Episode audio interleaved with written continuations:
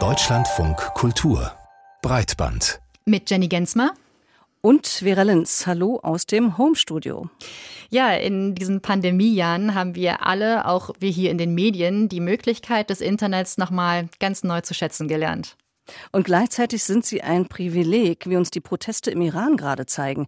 Dort versucht das Regime um Präsident Raisi die Kommunikation der Demonstrierenden mit Internetsperren zu unterdrücken. Ja, und auch in Brasilien sind Menschen auf den Straßen. Allerdings versammeln die sich bei den Kundgebungen ihrer jeweiligen Favoriten, Lula oder Bolsonaro, für die Präsidentschaftswahl morgen. Welche Rolle Desinformation bei diesem Wahlkampf spielt, auch darum geht es heute bei uns bei Breitband. Breitband Topic. Im Iran ist das Internet seit Tagen stark eingeschränkt. Ein erprobtes Mittel von autoritären Regierungen, um es Protestierenden schwerer zu machen, sich zu vernetzen und zu organisieren. Der Hintergrund ist der Tod der 22-jährigen Gina Massa Amini, nachdem iranische Polizisten sie festgenommen haben. Viele auf den Straßen gehen von Polizeigewalt aus. Amini nicht, dass sie sich nicht an die Kleiderordnung des Regimes gehalten hat, sei eben ein Grund dafür. Seit ihrem Tod ist das Land in Aufruhr und wie sehr Internetsperren zu einem Repressionsmittel von Regierungen werden, um diese Proteste möglichst klein zu halten, das zeigen etwa die Dokumentationen der Organisation Access Now. Demnach wurde das Netz im vergangenen Jahr 182 Mal in 34 Ländern abgeschaltet. Das ist deutlich öfter als im Jahr zuvor.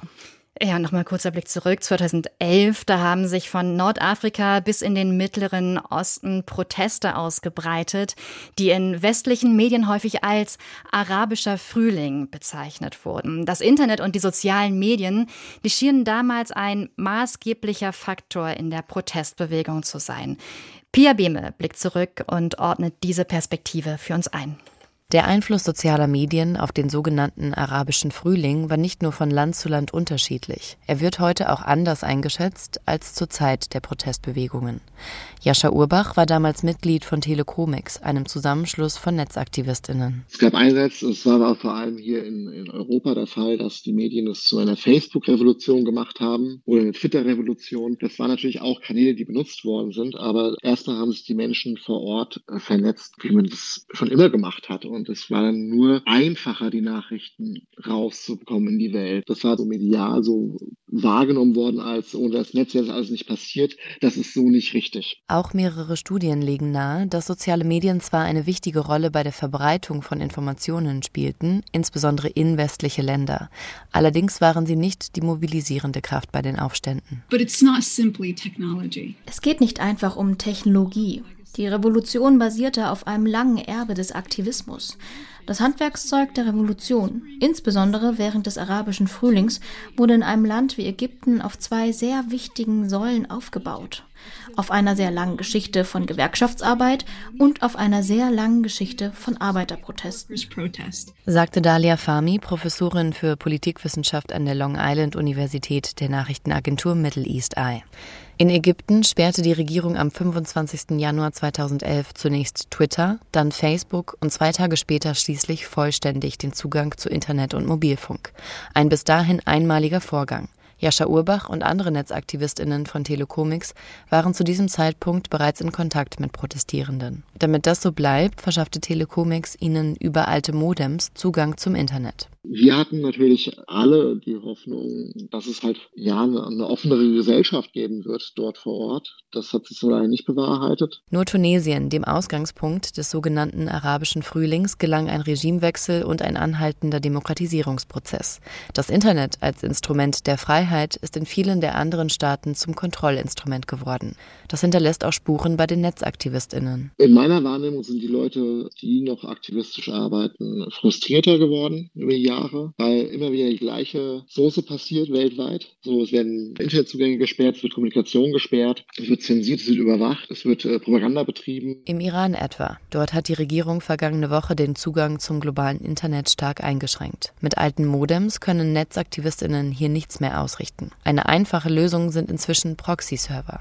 Beispielsweise kann jede und jeder über die Browser-Erweiterung Snowflake den Menschen im Iran einen anonymen Internetzugang verschaffen, indem man den eigenen Computer als Knotenpunkt zur Verfügung stellt und IranerInnen so maskieren können, welche Seiten sie ansurfen wollen. Inwiefern das den Protestierenden in ihrem Aufbegehren gegen das Regime tatsächlich helfen wird, ist noch unklar.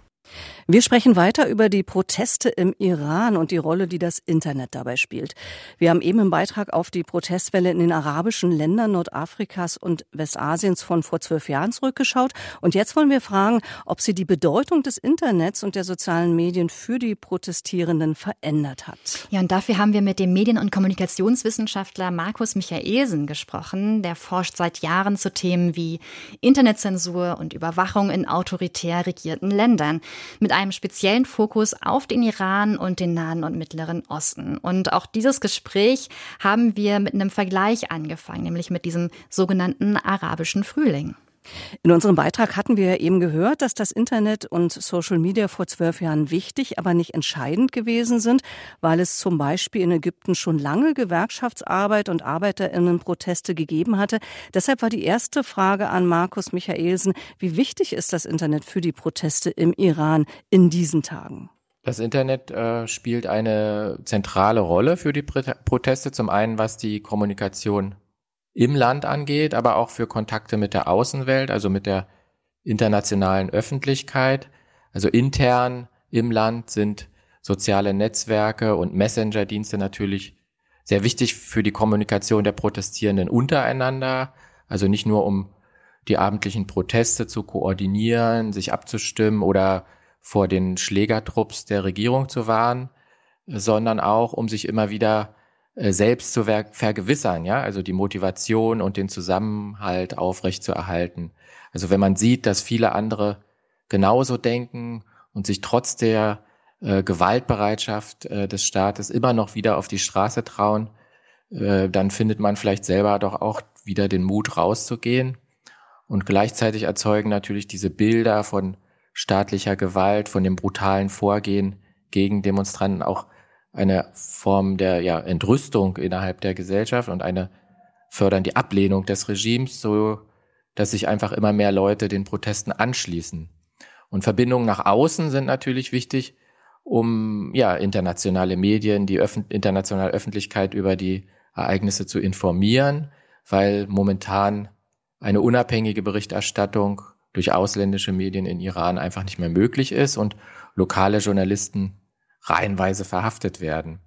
Und deswegen sind die Bilder und Videos aus dem Internet für uns ja die einzige Informationsquelle und spielen also eine wichtige Rolle, um ja über das Vorgehen der Regierung gegen die Bevölkerung, über, um Menschenrechtsvergehen einfach zu, zu dokumentieren.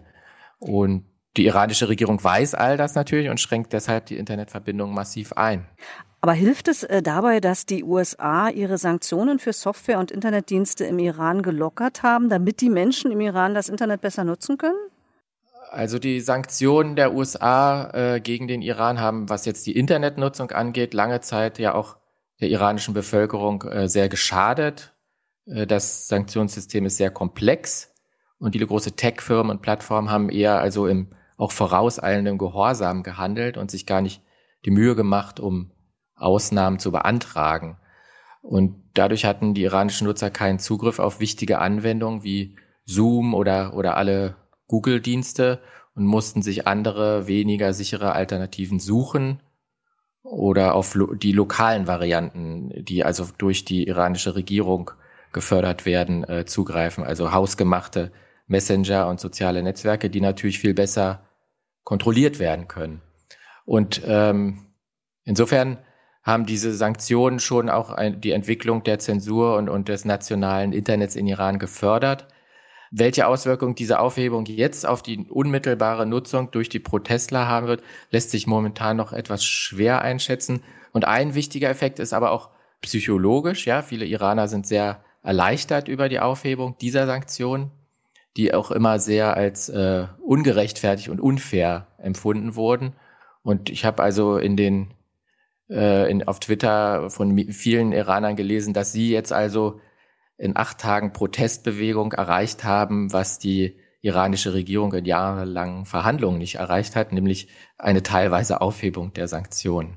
Ähm, wir haben jetzt schon häufiger Vergleich gezogen zum sogenannten arabischen Frühling. Das wird generell in den Medien viel so getan, haben wir jetzt auch gemacht bei uns in der Sendung.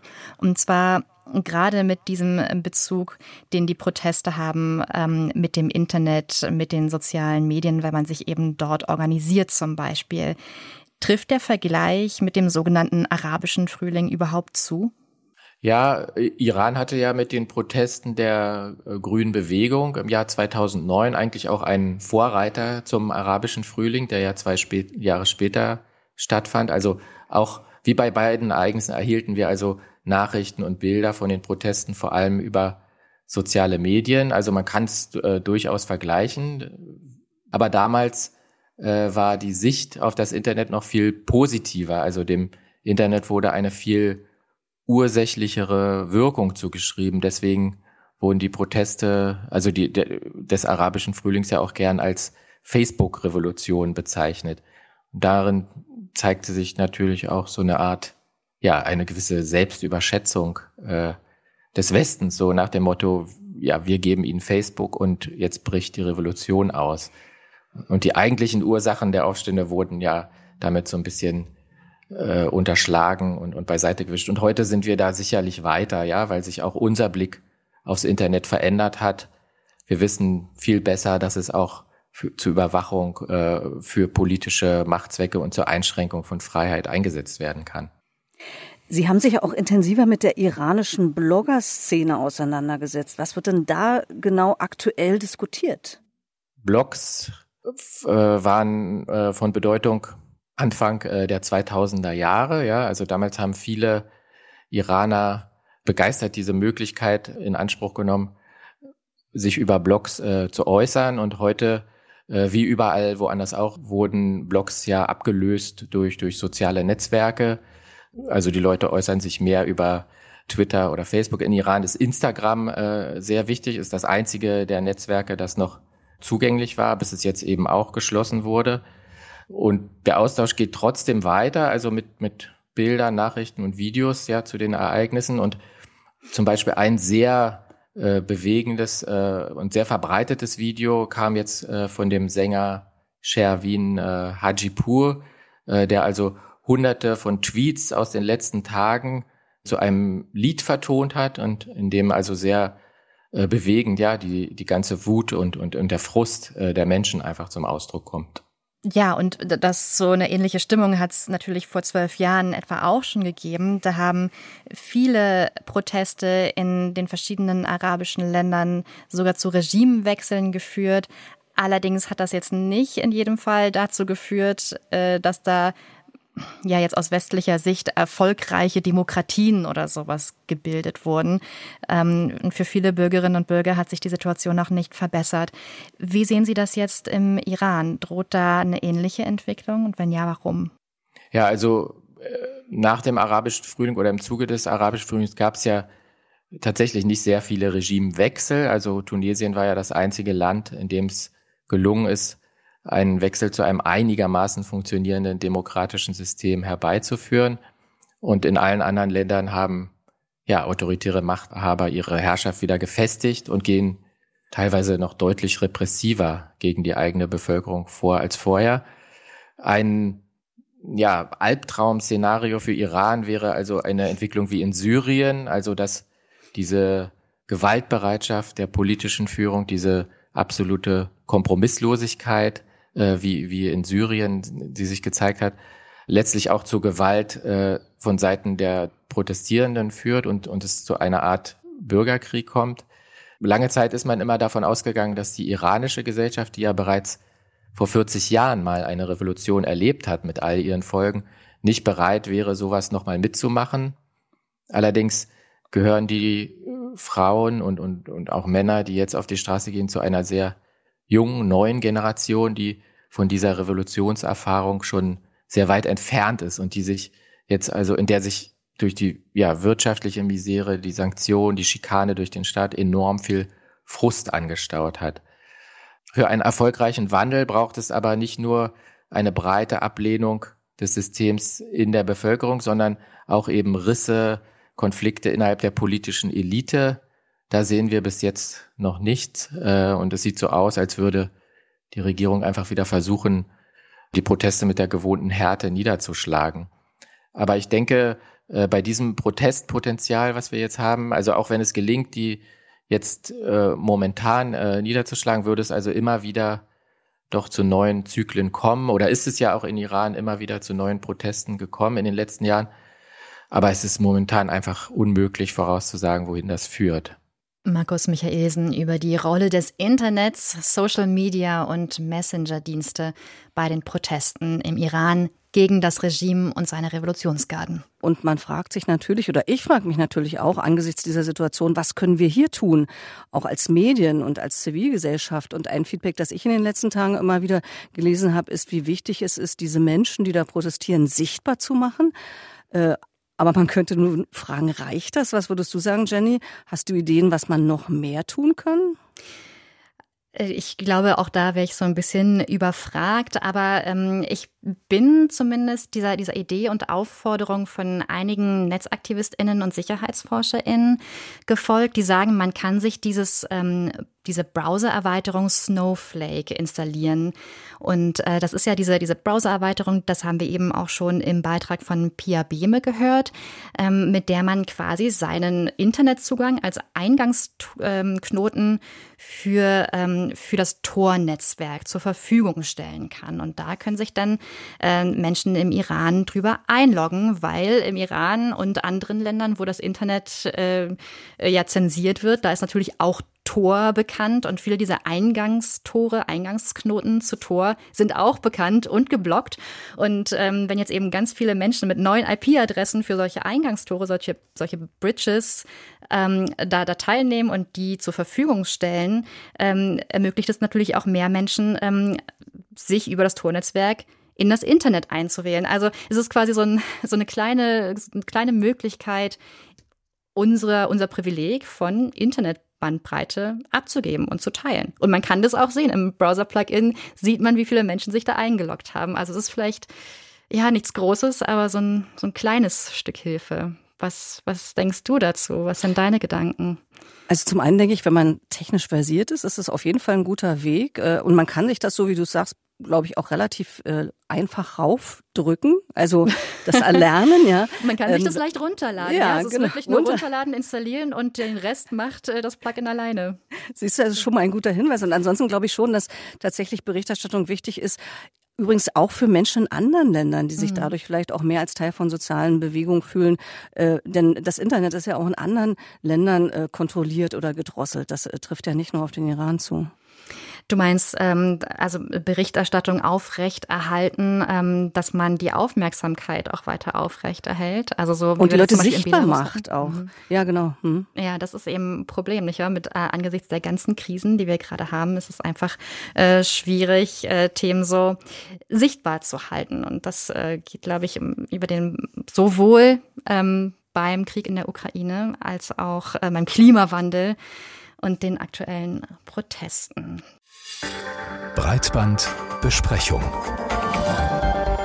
Wer gern internationale Serien oder Filmstaffeln schaut und dies nicht in der Originalfassung konsumiert, der weiß, wie sehr es nerven kann, wenn die deutschen Stimmen von SchauspielerInnen ausgetauscht werden oder, das hat jetzt nichts mit der Übersetzung zu tun, wenn die Darsteller gar selber wechseln, wie beispielsweise gerade in House of Dragons, und zwar aus Altersgründen.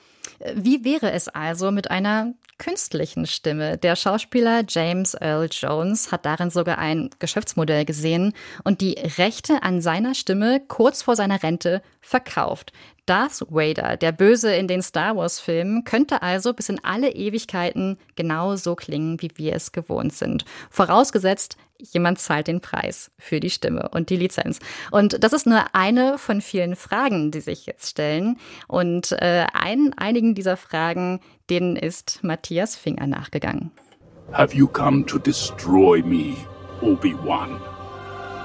Then you will die. Seit 1977 spricht James Earl Jones den Bösewicht Darth Vader im amerikanischen Original, weil die Stimme des Schauspielers, der unter der schwarzen, angsteinflößenden Maske steckte, Star Wars-Erfinder George Lucas nicht passte. Als er Prowse unter Vertrag nahm, dachte George Lucas, er hätte seinen Darth Vader. Prowse war aber ein Zwei-Meter-Mann mit britischem Akzent in der Stimmlage Tenor. George wollte dann aber doch, entschuldigen Sie den Ausdruck, eine dunkle Stimme erklärt der Afroamerikaner Jones in einem Interview mit dem amerikanischen Filminstitut. Mit 91 geht er nun in Rente, deshalb wurde seine Stimme mit Hilfe künstlicher Intelligenz geklont. Did you truly think that you could defeat me? You have failed. Das Startup Respeecher hat alte Aufnahmen aus dem Star Wars-Universum analysiert in der umkämpften Ukraine. In Zukunft imitiert ein Algorithmus die Stimme von James Earl Jones, ideal für eine auf endlose Fortsetzungen, Sequels und Ableger ausgerichtete Filmindustrie. Ein Albtraum für Christina Pucciata vom Verband deutscher SprecherInnen. Die Vorstellung, dass ich meine Stimme an eine KI abgebe, die dann sagen kann, was sie will, ist etwas, was vielen KollegInnen auch Sorgen bereitet. Das können rechtsradikale Inhalte sein, pornografische Inhalte sein. Wenn wir das nicht mehr selber sprechen, können wir auch nicht sagen, das mache ich und das mache ich nicht. Zudem schürt die Automatisierung Angst vor Jobabbau. Das war schon bei den Weberaufständen im 19. Jahrhundert so. Vielleicht lassen sich die Folgen der technischen Entwicklung aber zumindest abmildern. Ich würde mir wünschen, dass sowas entsteht wie ein Label, dass man sagen kann, das ist ein Qualitätssiegel dafür, dass dort Menschen gearbeitet haben und nicht nur Algorithmen. Echtes Handwerk ist angesagt. Zudem dürfte die Stimmimitation durch künstliche Intelligenz, wenn es nach Matthias Grothkopf von der Freien Uni Berlin geht, sobald noch keine Sprecher verdrängen. Da ist aber, glaube ich, ihre Eigenheit auch wirklich, dass sie ihre Stimme extrem wandeln können. Auch das ist etwas, was eine KI ähm, vielleicht nicht so einfach imitieren kann. Also Kreativität in der Stimmverwendung, in der Modulation der Stimme, das nachzuahmen, ist, glaube ich, äh, eine kreative Arbeit, die da nicht sofort ersetzt werden kann. Der monotone Darth Vader hingegen eignet sich sehr gut zum Klonen, erinnert sich Darth Vader-Sprecher Jones. Natürlich wollte ich Darth Vaders Stimme interessanter machen. Subtiler, wie ein Psycho. Lucas aber meinte, nein, Darth Vaders Tonlage bewegt sich nur innerhalb einer sehr schmalen Bandbreite. Doch in Hollywood werden bereits Schauspieler durch künstliche Intelligenz verjüngt oder gar ersetzt. Beispielsweise, wenn Darsteller bei Dreharbeiten versterben. In Prequels, also Fortsetzungen, die zeitlich vor älteren Filmen angesiedelt sind. Oder wenn sich eine Filmhandlung über mehrere Jahrzehnte erstreckt, wie im Streifen The Irishman. Would you like to be a part of this history? Yes, I would. Whatever you need me to do, I'm available. Robert De Niro und Al Pacino wurden im Film teilweise um 50 Jahre verjüngt. In der Vergangenheit hätten jüngere Schauspieler die frühen Jahre verkörpert und so vielleicht Anerkennung verdient. Natürlich irritieren zwei Darsteller, die ein und dieselbe Filmfigur spielen. Aber auch die Verjüngung durch KI fordert unsere Sehgewohnheiten heraus, findet Kathleen Log von der Uni Hannover. Wenn ich mir jetzt Robert De Niro in The Irishman angucke und plötzlich ist er halt jünger, aber diese jüngere Figur, die ich da sehe, die hat eigentlich mit dem jungen Robert De Niro, den ich aus Filmen wie Taxi Driver oder so kenne, gar nichts zu tun. Irgendwas stimmt da nicht. Gern verfolgen wir die Entwicklung von Schauspielern und sehen ihnen beim Reifen zu. Eine Verjüngung im Film macht das unmöglich. Hollywoods technische Möglichkeiten erinnern an Deepfakes. Kleine Filme, in denen beispielsweise die Gesichter von Britney Spears oder Jennifer Lawrence auf Pornodarstellerinnen montiert werden, auch mit Hilfe von künstlicher Intelligenz. Davon aber wollen sich die großen Filmstudios unbedingt abgrenzen. Da geht es eben darum, dass das trotz der technologischen Veränderung immer noch echt ist. Also die Authentizität dieser Bilder, auch dieser digitalen Bilder, äh, wird hervorgehoben, während eben äh, diese Deepfakes einfach nur eben fake sind, äh, eben postfaktisch sind und ähm, ja damit eigentlich nichts zu tun haben. Der technologische Fortschritt rast dem gesellschaftlichen Diskurs voraus. In Star Wars sind auch schon tote Schauspieler auferstanden, beispielsweise der Commander des Todessterns. Dabei gibt es beim Einsatz künstlicher Intelligenz noch Regulierungsbedarf, auch wenn die Begeisterung groß ist, fasst Till Völger vom Bundesverband Schauspiel zusammen. Trotzdem ähm, muss man sich da, denke ich, einige Gedanken machen, was das bedeutet. Künstlerisch, ähm, aber letzten Endes auch rechtlich. Wem gehören denn dann die Rechte? Wie sieht es dann aus mit einer Anerkennung der, der Stellung als Künstler? Vergütungsfragen, all solche Themen.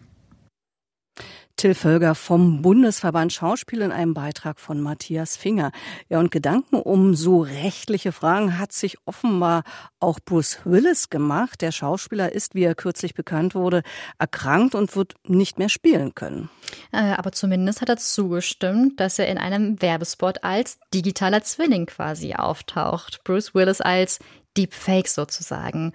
Und nun wird natürlich auch darüber gemutmaßt, dass eine digitale Version von Bruce Willis vielleicht der nächste Hollywood-Star sein könnte.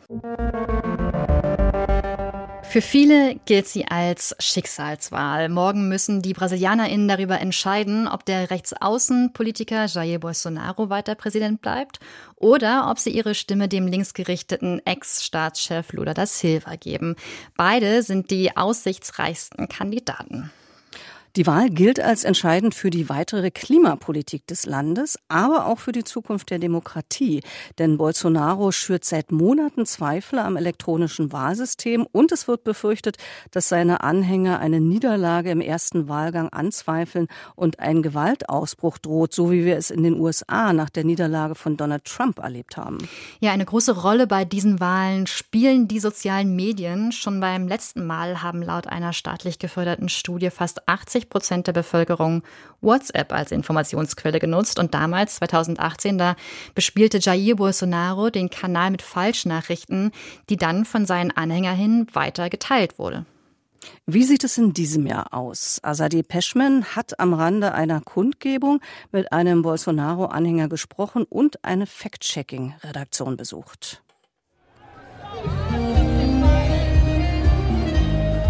Es ist die größte Kundgebung von Bolsonaro-AnhängerInnen während des Wahlkampfes. Die Veranstaltung zur 200-jährigen Unabhängigkeitsfeier Brasiliens in Sao Paulo Anfang September. Über 50.000 Menschen haben sich auf der Avenida Paulista versammelt, der Straße, die die Halsschlagader der Stadt bildet. An diesem Tag sieht man nicht wie sonst Menschen, die mit schnellem Schritt zur Arbeit laufen, sondern ein gelb-grünes Meer. Die Protestierenden tragen alle brasilianische Nationaltrikots oder haben eine bettlakengroße Nationalflagge um die Schultern hängen. Die Stimmung gleicht einer Mischung aus Straßenfest und Wahlkampfveranstaltung. Von den Wagen ertönen abwechselnd Musik oder Redebeiträge.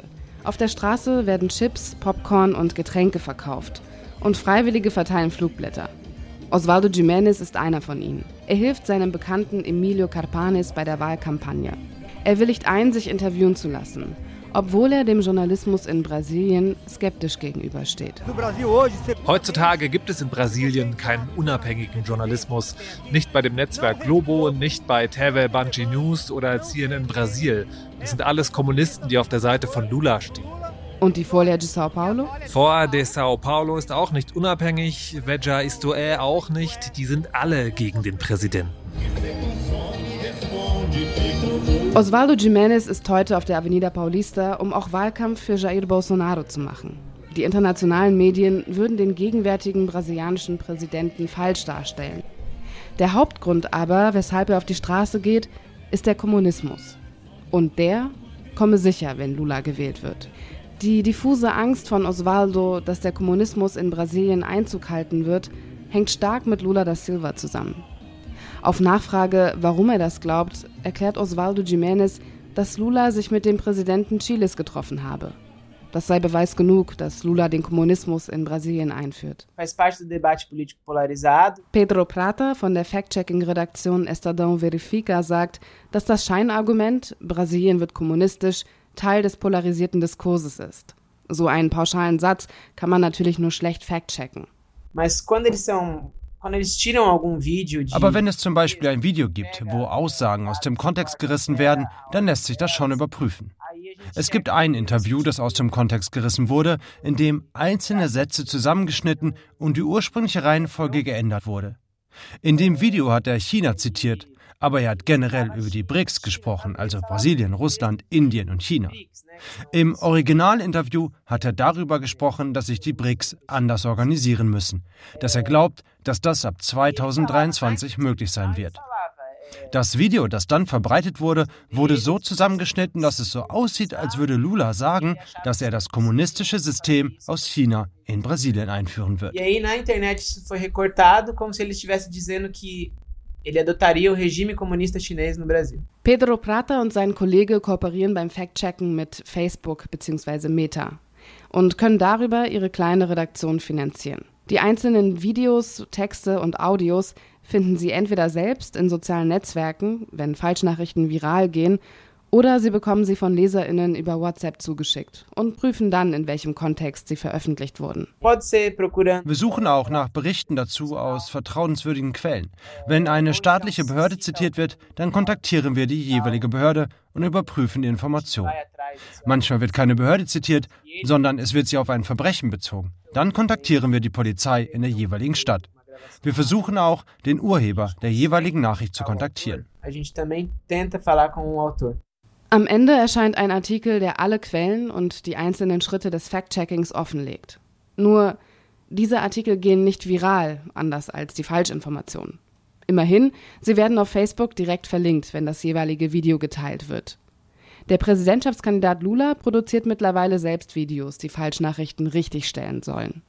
Diese öffentlichen Erklärungen überzeugen Menschen wie Osvaldo Jiménez nicht. Com Lula, o Brasil vai virar comunista. Você de novo, cara? Melhor tempo foi do Lula. O povo comprava casa, carro. Lula vai fechar as igrejas. Ele foi presidente e nunca fechou? In dem Video sieht man einen als Geist verkleideten Menschen, der einem auf dem Sofa sitzenden jungen Mann all die Sätze entgegenbringt, die gerade als Falschnachrichten kursieren. Lula wird aus Brasilien ein kommunistisches Land machen, Lula wird die Kirchen schließen. Der Mann auf dem Sofa stellt alles richtig. Das Video wurde sowohl auf dem Twitter-Kanal von Lula da Silva als auch auf seinem Telegram-Kanal veröffentlicht. Nur Lula hat auf Twitter fast viereinhalb Millionen FollowerInnen, Jair Bolsonaro doppelt so viele. Auf Telegram ist der Unterschied noch deutlicher. Bolsonaro hat fast 1,4 Millionen AbonnentInnen, Lula rund 70.000. Natürlich sagen diese Zahlen nichts darüber aus, wie der erste Wahlgang morgen ausgehen wird. Aber sie zeigen, dass zumindest die Reichweite bei Bolsonaro-AnhängerInnen sehr groß ist.